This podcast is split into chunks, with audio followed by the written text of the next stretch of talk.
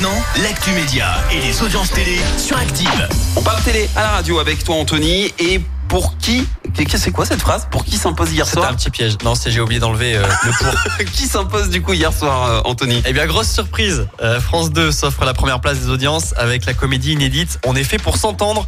3,30 millions de téléspectateurs. France 3 suit avec le retour de Alexandra L, 3,05 millions de fans. Et puis enfin TF1 complète le podium avec SWAT. La série d'action a tenu en haleine 2,44 millions de personnes. Bon bah on n'avait pas, pas parié sur les bons Non, on avait tout faux. Quelles sont les dernières news à la télé? Eh bien, on reparle de l'affaire Marwan Bérény ce mercredi. Après le cri du cœur de ses parents lui demandant de se rendre, c'est cette fois le journal de Saône-et-Loire qui fait le point sur l'enquête entourant la disparition de cet acteur de Plus belle la vie. On vous rappelle qu'il est poursuivi pour blessures involontaires avec délit de fuite. Et selon nos confrères, il pourrait être à l'étranger, notamment en Suisse. La frontière ne se trouve qu'effectivement euh, à deux heures de route et il avait acheté une maison là-bas, dans ce pays, il y a quelques temps. Le quotidien régional assure aussi que le comédien aurait été aidé par un tiers pour se rendre dans le pays voisin. Affaire à suivre donc. Et puis, lui nous a quitté cette nuit. L'intervieweur Jean-Pierre Elkabach, bouillonnant, grande voix, éternel. Les hommages des politiques se sont succédés après le décès de l'homme à 86 ans.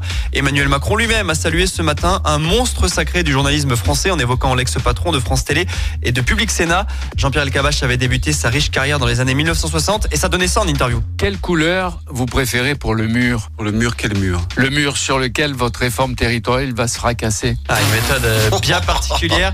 Il y avait aussi eu le Vous n'avez pas honte adressé à Marine Le Pen et plein d'autres accroches bien piquantes. Ah, il était très très fort. Sinon, euh, quoi de beau à voir ce soir? Sur TF1 du classique avec la série Good Doctor, sur France 2 un téléfilm dramatique Petit Ange.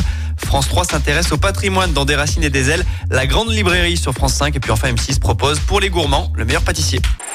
Écoutez en direct tous les matchs de l'ASSE sans coupure pub, le dernier flash info, l'horoscope de Pascal et inscrivez-vous au jeu en téléchargeant l'appli Active.